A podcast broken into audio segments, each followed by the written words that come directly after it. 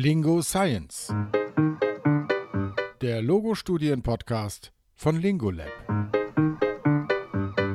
Aphasietherapie. Worauf kommt es an? Lem und Wotschis stellten fest, dass für Personen mit Aphasie der stärkste negative Zusammenhang zwischen der Erkrankung und der Lebensqualität bestand im Vergleich zu Betroffenen anderer Krankheiten wie Krebs und Alzheimer.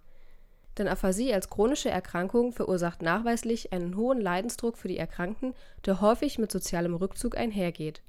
Auch für Angehörige und Pflegende von Personen mit Aphasie entstehen häufig hohe Belastungen und psychische Folgen wie Depressionen. Das soziale Umfeld spielt für die Betroffenen nach dem Schlaganfall jedoch eine entscheidende Rolle in der Bewältigung und Rehabilitation. Allerdings ist der Wissensstand in der Bevölkerung über Aphasie wirklich sehr gering. Eine Befragung von Code und Mitarbeitenden zeigt, 37 Prozent der Befragten hatten das Wort Aphasie bereits mal gehört, während nur 9 Prozent ein Basisverständnis von der Erkrankung hatten. Eine Therapie kann sich auf die zugrunde liegenden primären Defizite oder die dadurch entstandenen sekundären Folgen konzentrieren.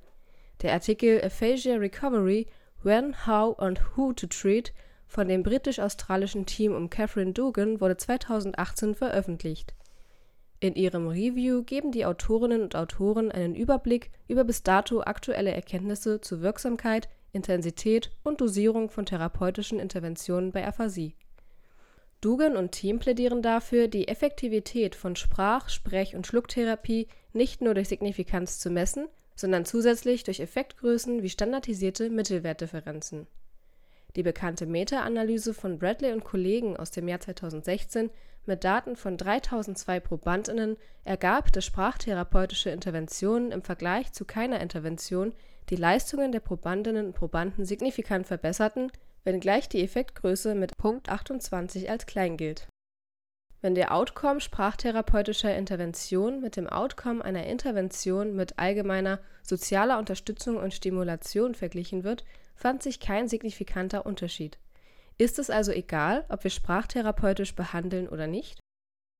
Dugan und Team argumentieren, dass das Ergebnis der Bradley-Studie kein Indiz dafür ist, dass Therapie kein speziell geschultes Personal benötigt, sondern dem Fakt geschuldet ist, dass sprachtherapeutische Interventionen häufig auch Komponenten der sozialen Unterstützung enthielten und somit der Kontrollgruppe aus der Meta-Analyse überlappten da Sprachtherapie komplex sei und sich vieler unterschiedlicher Methoden bediene, sei es schwierig, eine Placebo-Therapie als Kontrollbedingung zu konzipieren. Wie oder warum Sprachtherapie wirkt, sei weiterhin nicht vollkommen klar, jedoch betonen die Autorinnen und Autoren, dass der Fokus auf der Variabilität der Wirksamkeit von Therapie bei unterschiedlichen Störungsschwerpunkten liegen sollte, um zu verstehen, warum die Patientinnen und Patienten unterschiedlich auf Interventionen ansprechen es spricht vieles dafür, dass die Dosis, Intensität und die zeitliche Verteilung sprachtherapeutischer Interventionen für die Effektivität der Therapie eine Rolle spielen. Dugan und Team weisen dabei darauf hin, dass Dosis und Intensität keinesfalls gleichzusetzen sind, jedoch von der Mehrheit der Studien zum Einfluss von Dosis und Intensität verwechselt oder synonym verwendet werden. Was ist der Unterschied zwischen beiden Aspekten? Die Dosis bezeichnet die Gesamtanzahl an Kontaktstunden in der Intervention, die Intensität die Anzahl an Kontaktstunden in einem gewissen Zeitrahmen. Welche Dosis und Intensität der Therapie den Outcome für viele Patientinnen und Patienten verbessert, wird in verschiedenen Ansätzen diskutiert. Evidenz zu motorischem Lernen suggeriert, dass eine hohe Intensität bzw. viele Wiederholungen gewinnbringend sind, Jedoch stammen die meistzitierten Ergebnisse aus einem Experiment mit Tieren und können nicht immer direkt auf menschliche Kognition übertragen werden.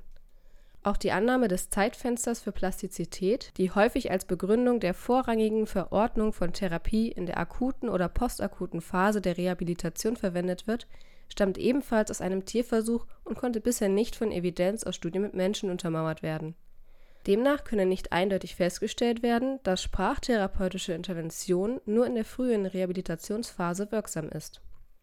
Einige kognitiv-psychologische Ansätze plädieren dagegen dafür, Therapieeinheiten zeitlich zu verteilen für eine geringere Intensität der Intervention, da Schlaf sich beispielsweise positiv auf sprachliche Lernprozesse auszuwirken scheint.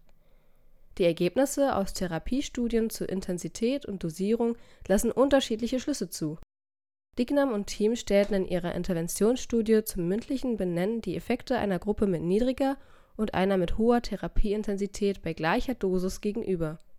Sie stellten vergleichbare Effekte bei beiden Gruppen fest, jedoch waren die Effekte der Gruppe, die die niedrigere Therapieintensität erhielt, nachhaltiger und signifikanter für die Benennaufgabe.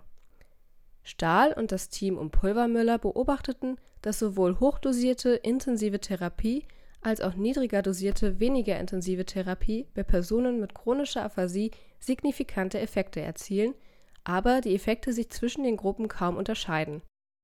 Dugan und Team nehmen diese Erkenntnisse als Bestätigung für die Annahme, dass hochdosierte Therapieinterventionen über größere Zeiträume verteilt werden sollten, um ihre volle Wirkung zu entfalten.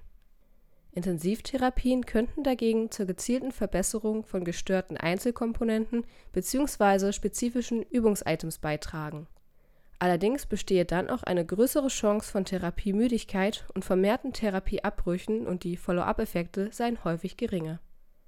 Digitale Therapien in Form von Apps, Programmen und Websites ermöglichen eine zum Teil selbstgesteuerte, intensivere bzw. höher dosierte Intervention mit einem alternativen Medium – Jedoch ist auch hier die Betreuung, Einführung oder Durchführung durch geschultes Personal notwendig, welches im Vergleich zur regulären Therapie den Zeitaufwand nicht notwendigerweise verringert oder ihn sogar steigert.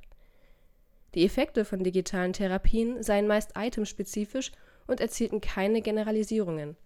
Eine Ausnahme stellt beispielsweise das Kommunikationstool Eva Park, mit welchem sich Personen mit Aphasie untereinander und mit Supervisorinnen und Supervisoren unterhalten können und wodurch signifikante und nachhaltige Verbesserungen in der Kommunikationsfähigkeit der Personen mit Aphasie erzielt werden konnten.